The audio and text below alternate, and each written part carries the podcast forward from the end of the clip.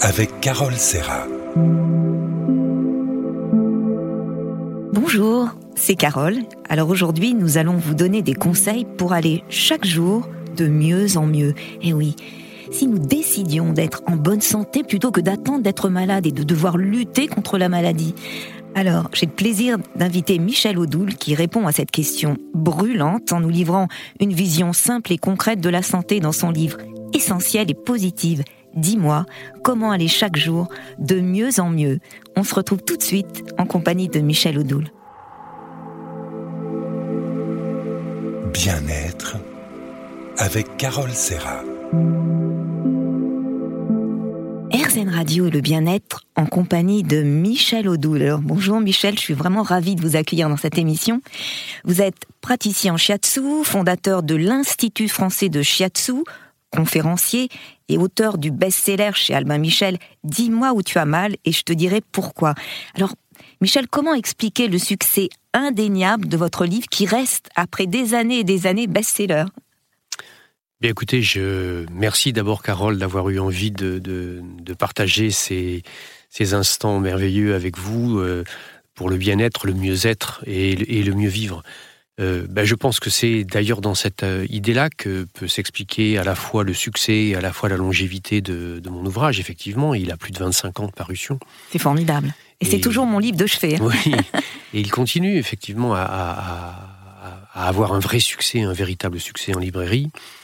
Euh, je crois que c'est principalement lié au fait que ça a répondu à quelque chose qui était un besoin et une attente.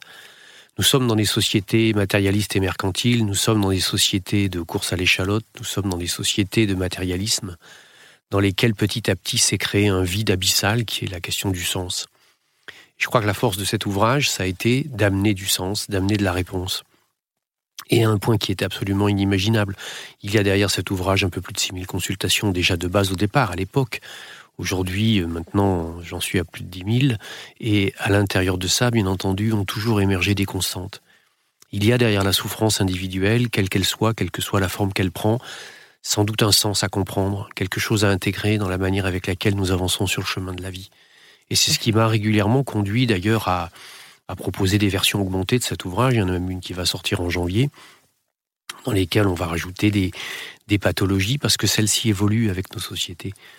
Et nous avons une véritable explosion, par exemple, en ce moment, avec euh, les Alzheimer, avec les fibromyalgies, avec la désespérance, avec les capsulites rétractiles, c'est-à-dire tout un tas de nouvelles pathologies que j'évoque, et derrière lesquelles il y a des sens qui sont des sens absolument criants et hurlants. Mhm. Il faut nous ressaisir absolument pour que dans notre vie, nous puissions réinstaurer ce que vous appeliez la santé.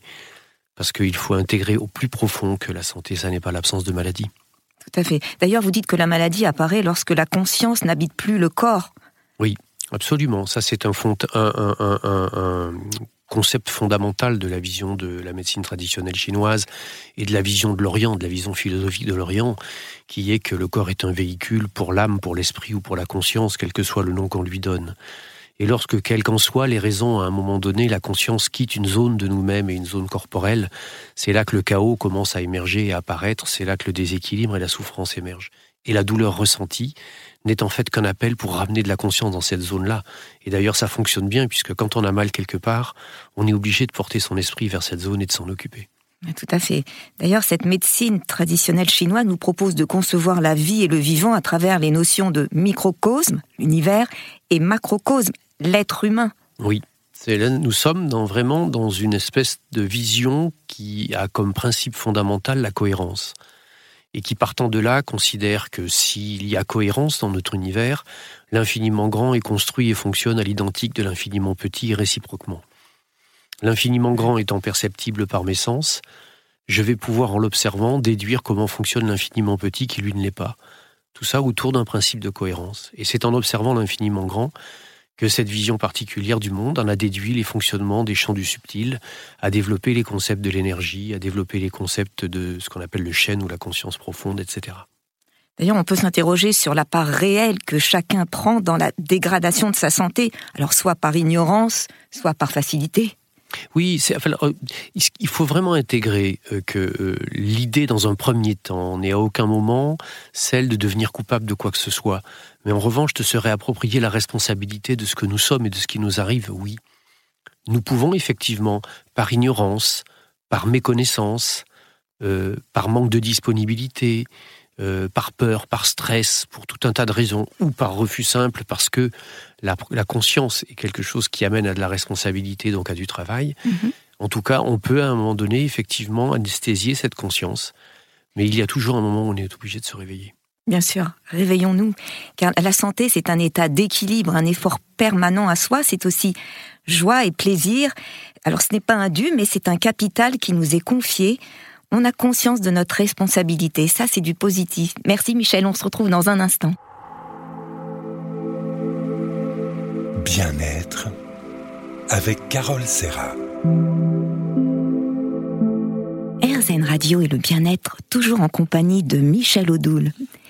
Alors Michel, la pleine conscience, qu'est-ce que c'est? C'est un mot qu'on se répète souvent de nos jours. C'est un vaste sujet. C'est un vaste sujet. Nous avons souvent tendance à confondre la conscience avec ce qui est le conscient, c'est-à-dire ce qui est actuellement présent à mon esprit, qui est la partie consciente de ma conscience. La conscience, c'est la plénitude de l'être.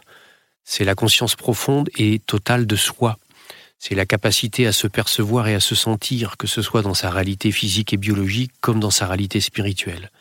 La pleine conscience, c'est la présence à soi dans tous les champs de ce que nous sommes, à la fois dans notre réalité physique, dans nos gestes, dans nos comportements, dans nos modes de vie, dans nos façons d'être, dans notre façon de penser les autres, de penser le monde ou de nous penser nous-mêmes. Et donc la pleine conscience est un sujet extrêmement vaste c'est une, là aussi une véritable responsabilité parce que ça n'est pas quelque chose de naturel. C'est sûr que lorsque nous mangeons en zappant sur nos smartphones, en lisant, en répondant à des mails, au lieu d'être vraiment concernés par ce que nous mangeons, ce que nous mastiquons, on n'est pas trop dans la pleine conscience. Non, et c'est un exemple très simple et très clair de, de, ce que peut être la pleine conscience et des conséquences que l'absence de la pleine conscience peut avoir. Si nous sommes en train de manger c'est-à-dire de faire rentrer de la vie en nous. Nous sommes en train d'aller nourrir des pans de nous-mêmes. Que ce soit des pans physiques, à travers la capacité ensuite musculaire à fonctionner, etc., ou des pans psychiques, c'est-à-dire que la pensée aussi consomme euh, de l'énergie. Lorsque nous mangeons et que donc nous nous nourrissons avec de la vie, si nous ne portons pas attention à ce que nous sommes en train de consommer, il va se passer quelque chose de particulier. Si pendant que je suis en train de déjeuner, je lis un journal en même temps que j'écoute de la musique, que je réponds à des, à des réseaux sociaux euh, et que je porte mon attention sous plein d'autres éléments, je ne perçois pas ce que je suis en train de faire, mais surtout je ne perçois pas ce que je suis en train de consommer. Or ça, ça n'est pas quelque chose de nôtre. Si vous demandez à quelqu'un que vous voyez en train de déjeuner ou de dîner de cette façon-là, mhm. et que vous lui demandez à la fin du repas de vous nommer, de vous citer les saveurs qu'il a ressenties pendant qu'il a mangé, la personne sera incapable de vous les donner. Or, la saveur, par exemple, et ça n'est pas la seule composante, mais la saveur est une information.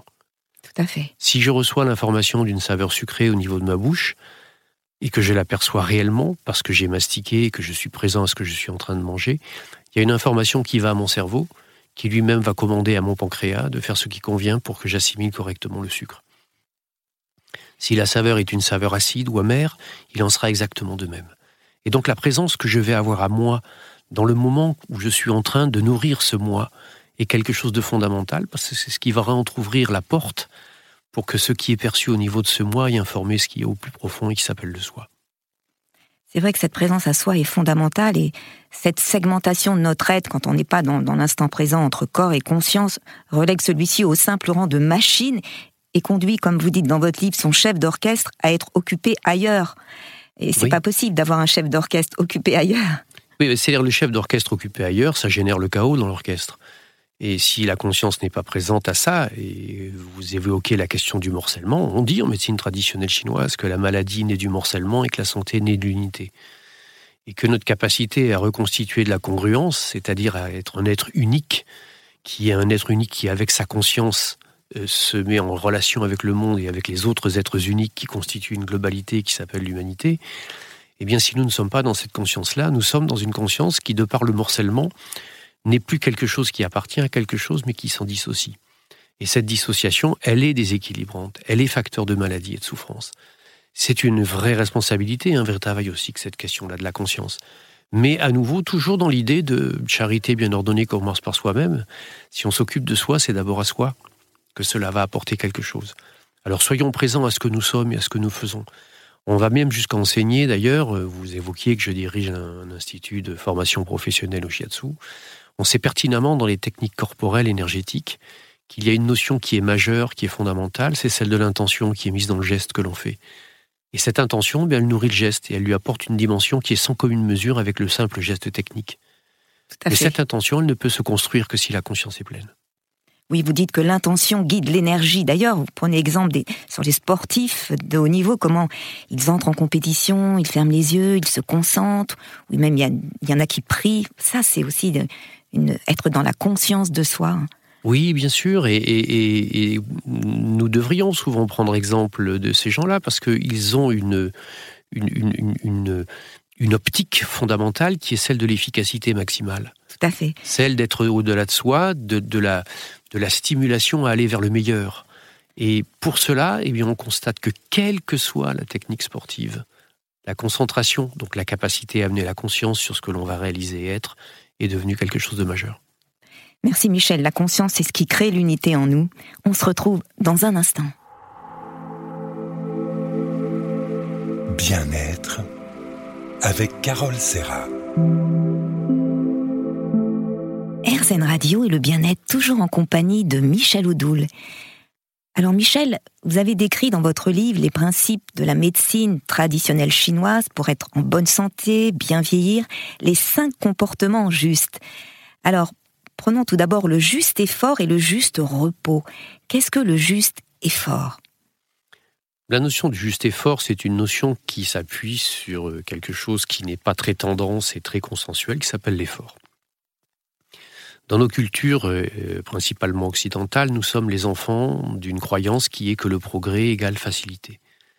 Et à partir de ce moment-là, ça nous désapproprie d'une nécessité majeure qui est celle de faire travailler nos structures profondes, qu'elles soient physiques ou qu'elles soient psychiques. On le sait pertinemment, une personne qui est alitée pendant une longue période, elle vit ce qu'on appelle de la fonte musculaire.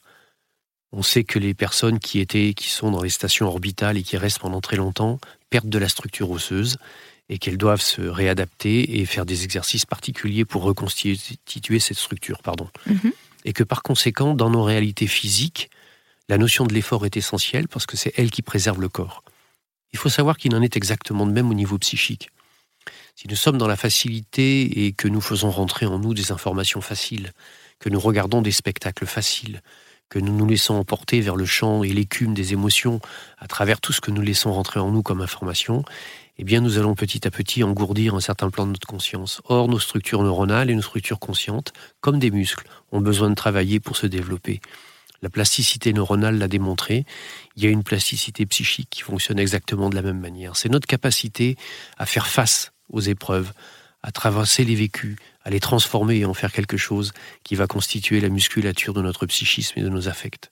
Tout à fait. C'est tout simple, hein, le juste effort. C'est les clés du juste effort, c'est ben, marcher chaque jour, monter un à un, deux étages à pied, euh, avoir au moins une activité euh, une fois par semaine, une activité physique, mais aussi euh, meubler son son cerveau, faire des mots croisés, des sudoku, lire, chanter. Voilà, le juste effort nourrit la combativité et la capacité à agir, ça c'est important. Oui, et il ne faut pas oublier, et ne pas se laisser hypnotiser par le mot effort, et ne pas oublier qu'il est associé au mot juste. C'est-à-dire qu'il n'est pas question de devenir des staccanovistes de quoi que ce soit, il n'est pas question de devenir des sportifs de haut niveau de quoi que ce soit, il est question de faire ce qui convient pour que notre corps et notre esprit s'entretiennent. Et cette notion de juste, elle est majeure en cela. Il n'est ni question de faire trop ni pas assez. Mais comme vous le disiez, par exemple, si j'habite au cinquième étage, ça peut être tellement simple de prendre l'ascenseur jusqu'au quatrième et de ne monter que le dernier étage à pied. Mhm. Si par exemple je travaille et que je prends le métro, pourquoi ne pas descendre une station avant et faire le reste du trajet à pied? Ces choses particulièrement simples, elles l'ont même démontré, et même la médecine et la biologie moderne occidentale le sait et, et l'admet. Les personnes qui habitent euh, au-delà du troisième étage sans ascenseur ont euh, absolument beaucoup moins de problèmes cardiovasculaires que les personnes qui utilisent des ascenseurs en habitant à la même hauteur d'étage. Comme quoi, il suffit d'un rien pour être bien. Et le juste repos, en premier lieu, vous parlez beaucoup du sommeil. Alors, il y a les gros dormeurs, 8 à 10 heures, les petits dormeurs. Le, repos, c'est aussi le calme et l'absence de sollicitation, car comme vous le dites, c'est dans le sommeil euh, qu'on se repose, que, que la volonté, que les pensées s'arrêtent. Ça, c'est important. Oui, c'est important et important d'intégrer, que le repos, ça n'est pas que l'arrêt d'une activité, quelle qu'elle soit, c'est également la phase du sommeil, qui est une phase essentielle, puisque la phase nocturne, c'est la phase où quelque chose travaille au plus profond de nous-mêmes pour faire le ménage. Dans la journée, quand nous sommes chez nous, au bureau, euh, nous nous activons, nous avons une activité qui génère un peu de désordre, nous rangeons les affaires et nous les remettons en ordre à chaque fois. Mais il faut savoir qu'à l'intérieur de nous, au plus profond de nous-mêmes, dans notre psychisme, c'est la même chose. Mhm.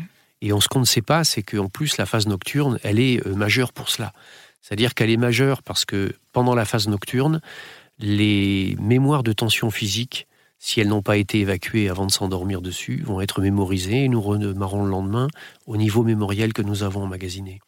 Qu'il en est de même pour le psychisme. Si nous nous endormons sur des tensions qui sont des tensions nerveuses, des stress, etc., eh bien le lendemain matin, nous allons partir sur le niveau où nous nous sommes endormis. Alors que si nous faisons des petites choses extrêmement simples qui vont nous permettre de bénéficier à 100% de ce temps qui s'appelle le temps du repos, eh bien, euh, on va avoir un bénéfice absolument incroyable parce que chaque matin, on va se relever avec une énergie nouvelle.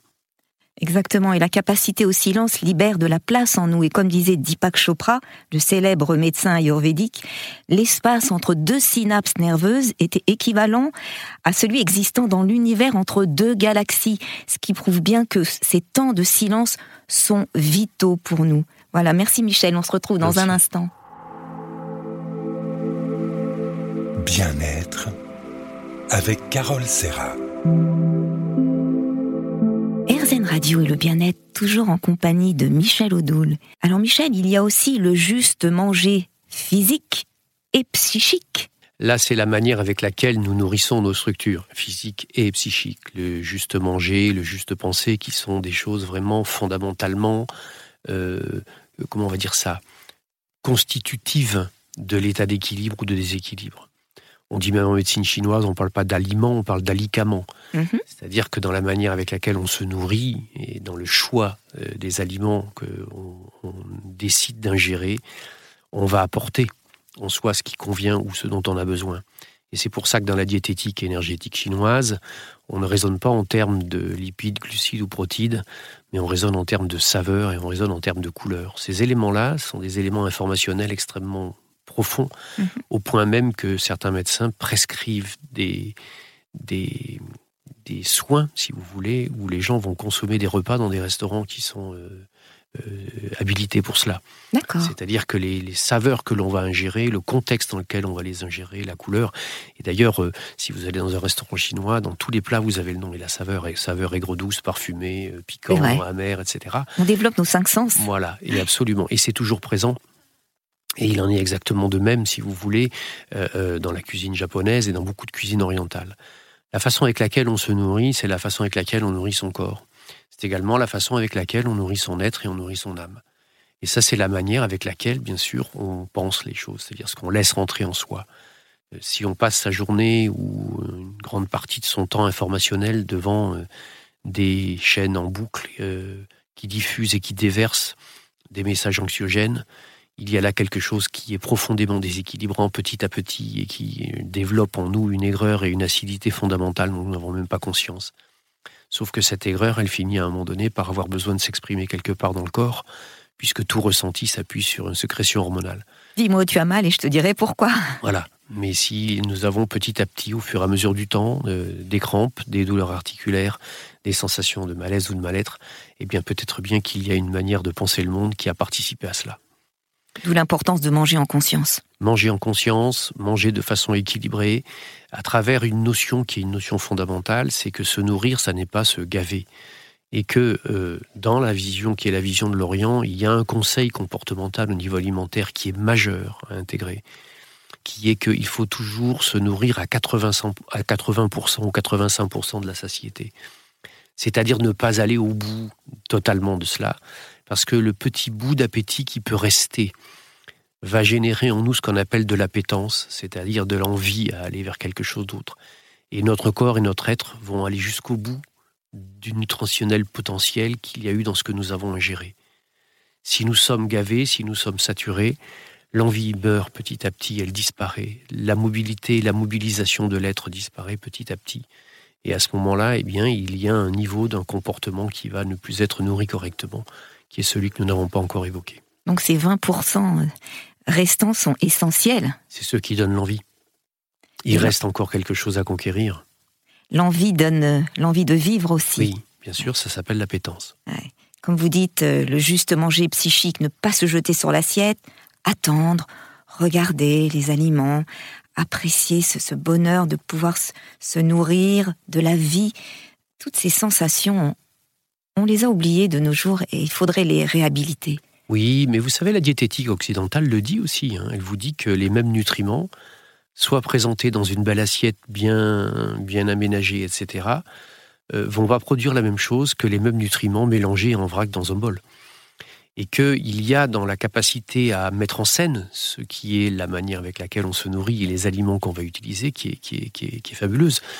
Le pays qui a le plus sophistiqué ça, c'est le Japon. C'est-à-dire que dans chaque assiette ou dans chaque plat qui vous est amené, vous avez en fait toujours un véritable paysage qui est reconstitué, dans lequel vous avez les grands fondamentaux représentants du monde et de la nature, qui sont la végétation, l'eau, les rochers et les zones vides, c'est-à-dire l'air.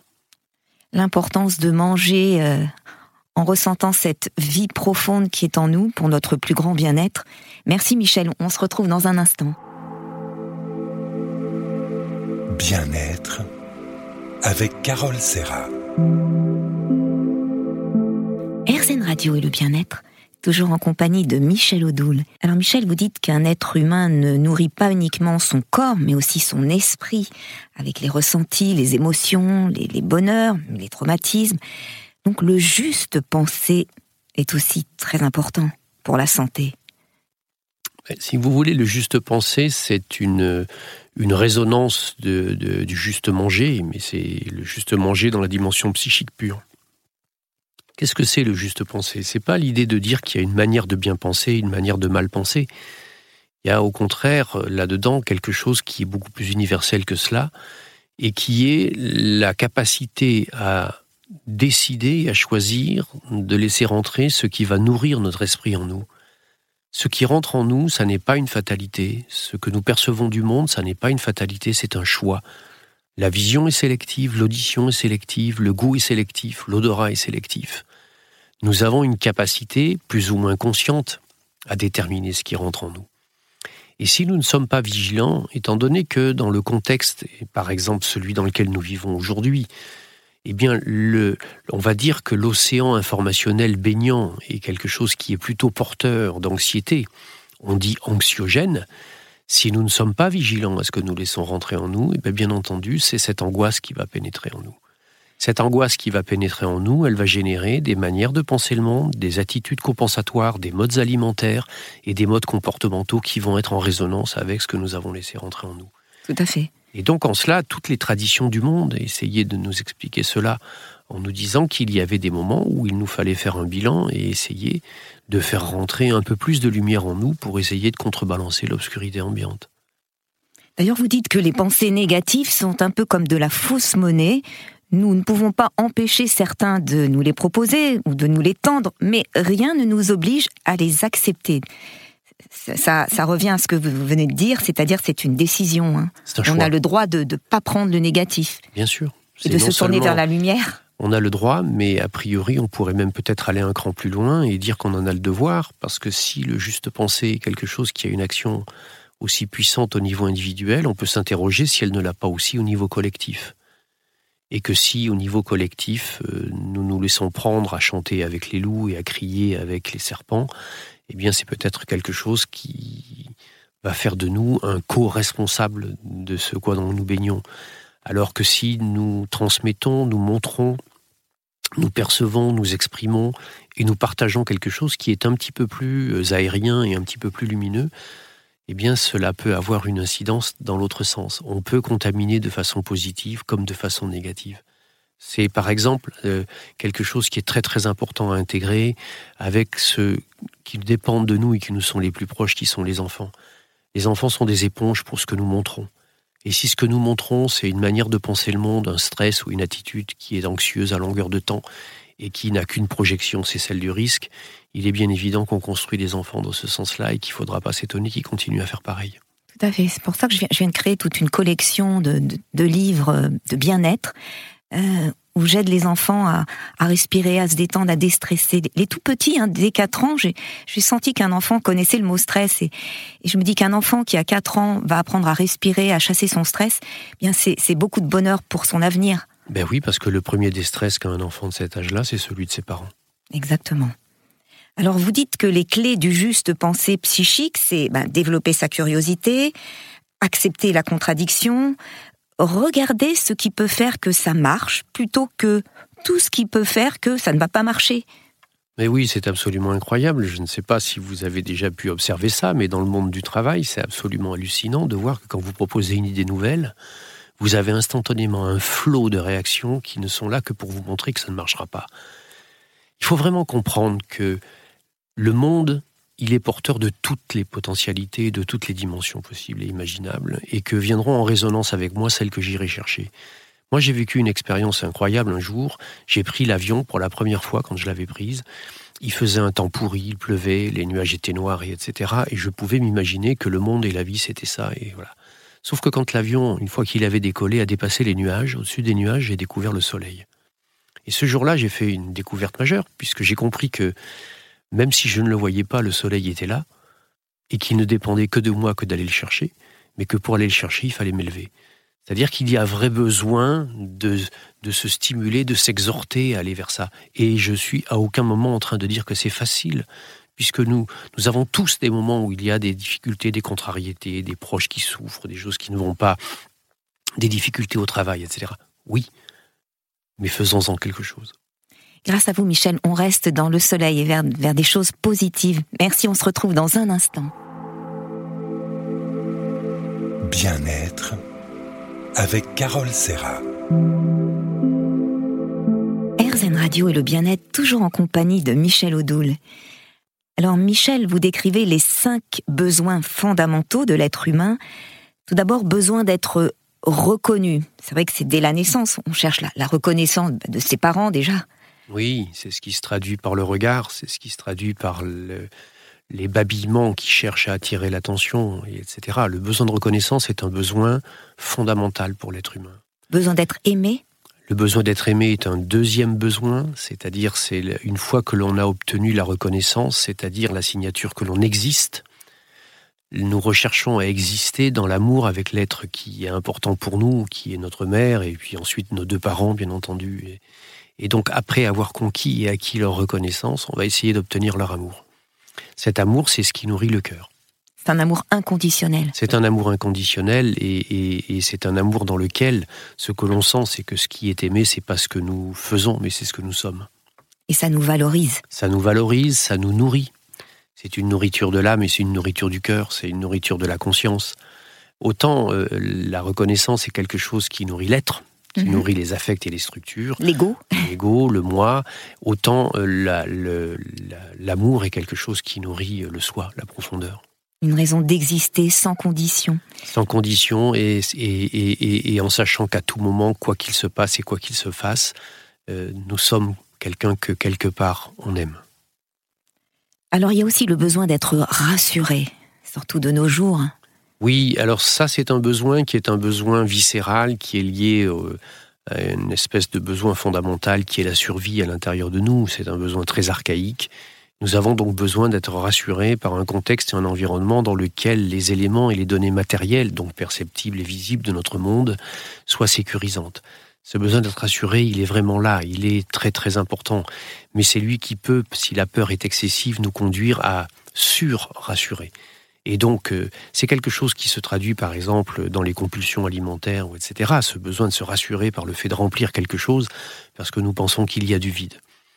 Ce besoin de sécurité et d'assurance, il est dans une capacité à croire que dans le monde qui est le nôtre, nous allons avoir la possibilité de nous réaliser, parce que mécaniquement et physiquement parlant, nous allons pouvoir nous nourrir de ce monde. Il y a aussi le besoin d'être respecté. Ça aussi, c'est un besoin fondamental de l'être. Oui, parce que c'est la notion du territoire, et la notion du territoire, c'est un principe fondamental pour la constitution de l'immunité. La conscience que j'ai de moi est une conscience de quelqu'un qui est défendable parce que je sais qui il est et où il est. À partir du moment où ce champ territorial a été défini, je deviens capable de poser des limites.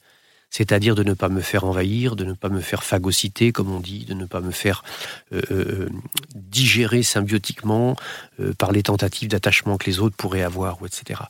Notre capacité à poser les limites et à dire stop, ce sont les structures fondamentales qui constituent l'armure profonde de l'individu. Et c'est un pan de notre immunité qui est essentiel. Oser dire non. Oui, oser dire non. Et on sait très bien que de toute façon, les animaux qui sont dans des, dans des élevages où ils ont plus de champ territorial, ils deviennent immunodéprimés. Et si j'osais quelque chose de terrible, c'est ce qu'on a pu expérimenter avec les open space, mhm. et qu'il y a une vraie nécessité à trouver toutes les manières avec lesquelles on peut reconstituer ce champ territorial, en sachant que si on ne peut pas le constituer à l'extérieur, on pourra le constituer à l'intérieur. Exactement. Et le besoin d'être enraciné, ce besoin de refuge qui remplit l'être de courage et fait de lui un être solide. Oui, c'est la notion de l'identité, c'est la notion de l'appartenance, donc c'est la notion du nom.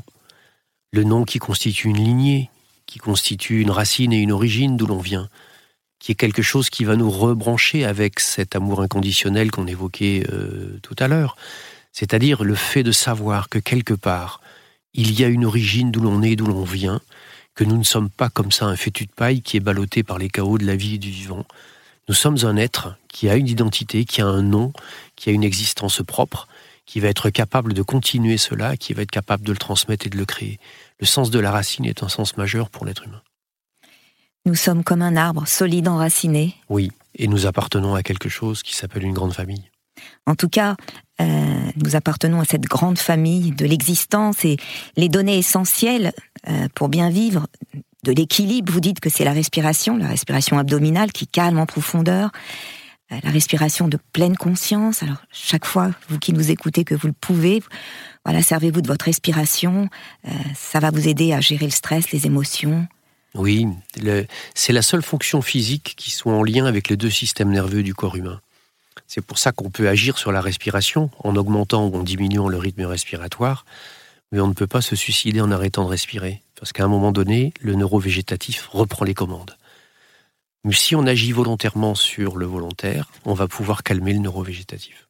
Alors apprenez à respirer sur RZN Radio grâce à Michel Audoul. A tout de suite, on se retrouve dans un instant. Bien-être avec Carole Serra.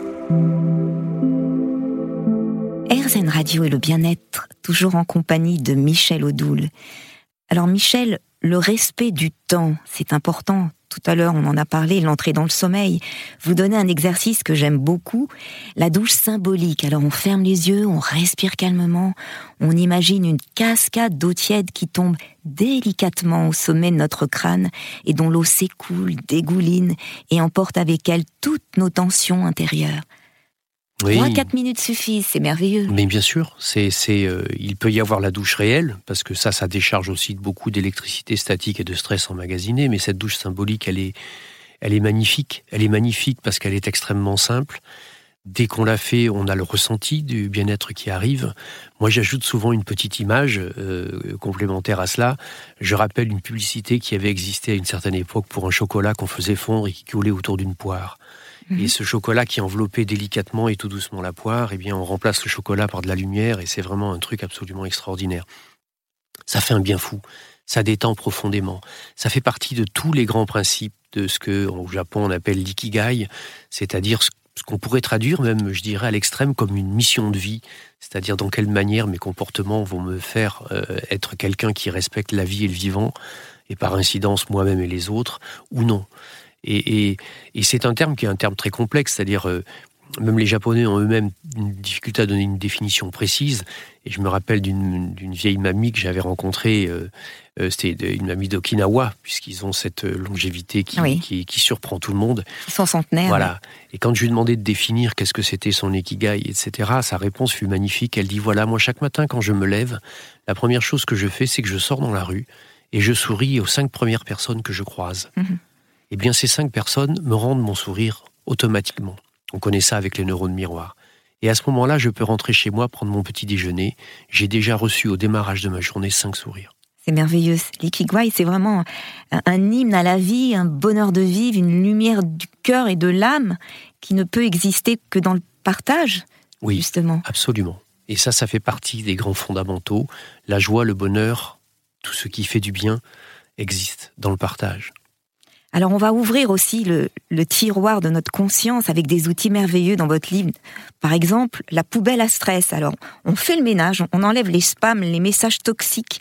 faut être vigilant aussi dans son mental. On vide la corbeille régulièrement. Absolument. Comme on le ferait avec son ordinateur. Et on sait le faire avec l'ordinateur. Alors pourquoi ne pas le faire avec euh, les, les spams et les indésirables qui sont à l'intérieur de nous? Et puis il y a aussi les sachets à thé qu'on laisse infuser le soir. Alors en fait, notre inconscient est comme une vaste théière qu'il nous faut entr'ouvrir pour y glisser des sachets d'images positives. Et à ce moment-là, le, meilleur moment, c'est au coucher. Oui. C'est une belle image, ça, ces sachets de thé. Mais oui, mais parce que l'idée, elle est extrêmement simple. C'est un ami qui m'avait dit ça un jour. Il me dit, tu sais, les pensées sur lesquelles tu t'endors, c'est comme un sachet de thé que tu mets infusé. Si tu mets du thé aux jasmin, tu boiras du thé aux jasmin. Si tu mets un parfum qui n'est pas un parfum agréable, bah, tu boiras du thé à ce parfum désagréable. Le coucher, en plus, est un moment très particulier parce que nous, nous arrivons dans un état alpha qui est un état où, euh, entre, quand on n'est plus tout à fait dans l'état de veille et pas encore dans le sommeil. Au bord du sommeil, au bord du réveil. c'est l'état de la sophrologie d'ailleurs. Voilà, absolument. De, et, des techniques méditatives, etc.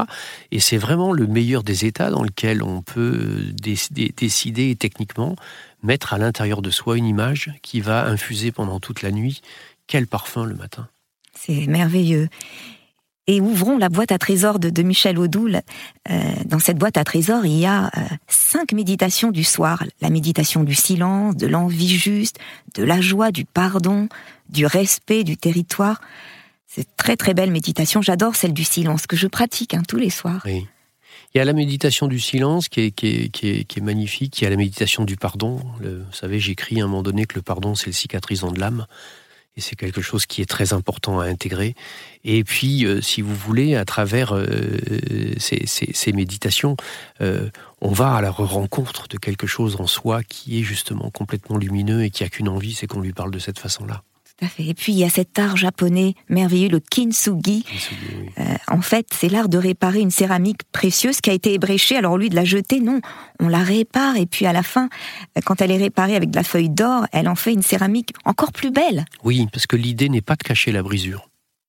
L'idée n'est pas comme on pourrait le faire avec une pièce euh, rare et importante euh, en Occident, où on essaierait de restaurer pour que ça ne se voit pas lorsqu'une pièce importante a été brisée ou a été ébréchée de cette façon-là, on magnifie la brisure. C'est-à-dire qu'on fait que la cicatrice refermée par la feuille d'or en fait une pièce encore plus riche. Tout à fait. Michel, j'ai été vraiment ravie de vous accueillir dans cette émission et nous aussi, nous allons tous créer notre ikigai, l'instaurer dans nos vies, éliminer le poison du négatif et nourrir des pans de vie positifs Hein, puisque c'est un gage de longévité et de santé. Oh oui, alors, c'est le plus beau. Merci beaucoup, Michel. Merci à vous, Caroline. À très vite pour une autre émission. Avec grand plaisir.